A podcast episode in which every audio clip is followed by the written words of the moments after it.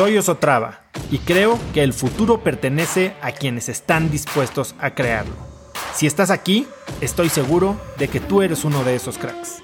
Una persona que toma acciones de impacto todos los días, que aprende y prueba cosas nuevas, que ataca sus miedos y sobre todo que vive la vida en sus propios términos. En episodios cortos te presento una serie de preguntas, conversaciones e ideas que te ayudarán a conocer lo que te mueve, ser mejor en lo que haces y vivir una vida más grande.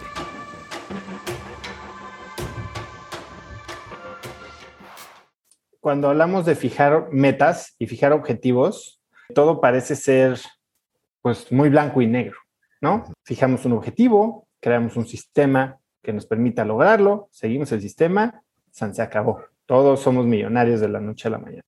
Pero hay un lado oscuro a la fijación de objetivos. Bueno, hay un, hay un par.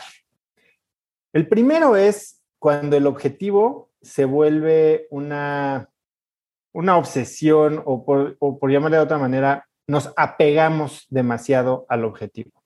Y entonces el proceso de conseguirlo se vuelve un proceso de cuánto me falta.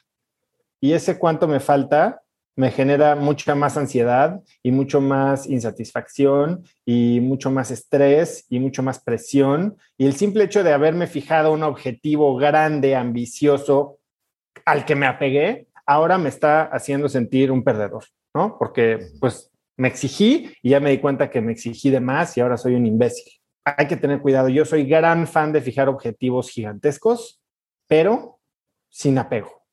O sea, a ver, ya te fijaste algo. Sí, quieres dominar el mundo, perfecto. Si no lo dominas, no hay bronca. O sea, sigue trabajando para dominarlo y a donde llegues va a haber sido mucho más exitoso que probablemente haberte fijado un objetivo chiquito. Pero disfruta el, proceso de, de, al menos estás comprando el boleto para ganarte la lotería. Imagínate que, que es un güey que se quiere ganar la lotería. Pues no compras boletos, nunca te la vas a ganar. Ahora compras el boleto y mientras madres cada día que no te la ganas, pues sabes que, o sea, no, así no funciona. Ahora, ¿cuál es el segundo eh, aspecto negativo o oscuro de fijar objetivos? Cuando tu objetivo y la métrica que estás siguiendo se vuelve un, un fin en sí, entonces puedes prostituir todo el sistema. ¿Qué significa esto? Imagínate que a un cajero de súper le pones, eh, o un cerillo, le pones una métrica de cuántos artículos tiene que empacar por hora. Y de repente ves que se está empacando menos por hora, ¿no? Y dices, no, pues este güey está muy mal. ¿Qué es lo que hace? Si te enfocas solo en la métrica de productos empacados por hora, entonces, ¿qué es lo que puede hacer este güey? Ni los escanea, ni los mete y nada más los mete a la bolsa. Entonces, va a lograr su meta a costa del sistema en general. Entonces, cuando ponemos una atención excesiva o demasiado miope en un sistema, el sistema deja de funcionar. En una métrica, el sistema en general deja de funcionar. Y para ti, eso es lo que puede estar pasando ahorita. Estás poniendo tanta exigencia en hacer una hora y media de ejercicio al día, seis días a la semana y haber hecho ayuno todos los días y, tus metas son tan grandes porque sabes que funcionan, que cuando no la cumples entonces quedas peor que si no hubieras hecho ninguna, que si no tuvieras la meta. Las metas, la neta, para mí se tienen que poner súper exigentes, ¿no? O sea, al 70% de probabilidad de que llegues, pero entender que es al 70%. Y si llegas al 80%, puta, pues ya quedaste 10% arriba de lo que realistamente ibas a lograr. Yo soy mucho de no, no hacer las cosas medio pelo, yo me encanta la calidad, pero no la perfección. La perfección es el peor enemigo de lo extraordinario, de lo muy bueno. Puedes, puedes aspirar a ser increíble, puedes aspirar a ser enorme, puedes aspirar, aspirar a ser extraordinario.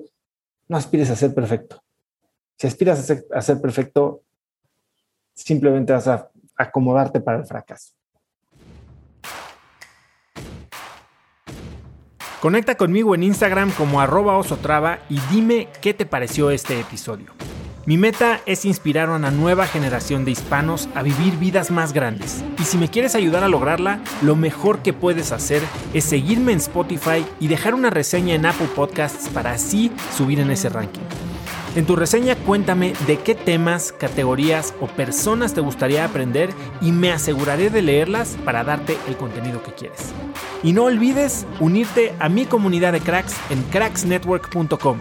Es gratis y conectarás con más gente en el mismo camino de crecimiento que tú. Eso es todo por hoy. Yo soy Osotrava y espero que tengas un día de cracks.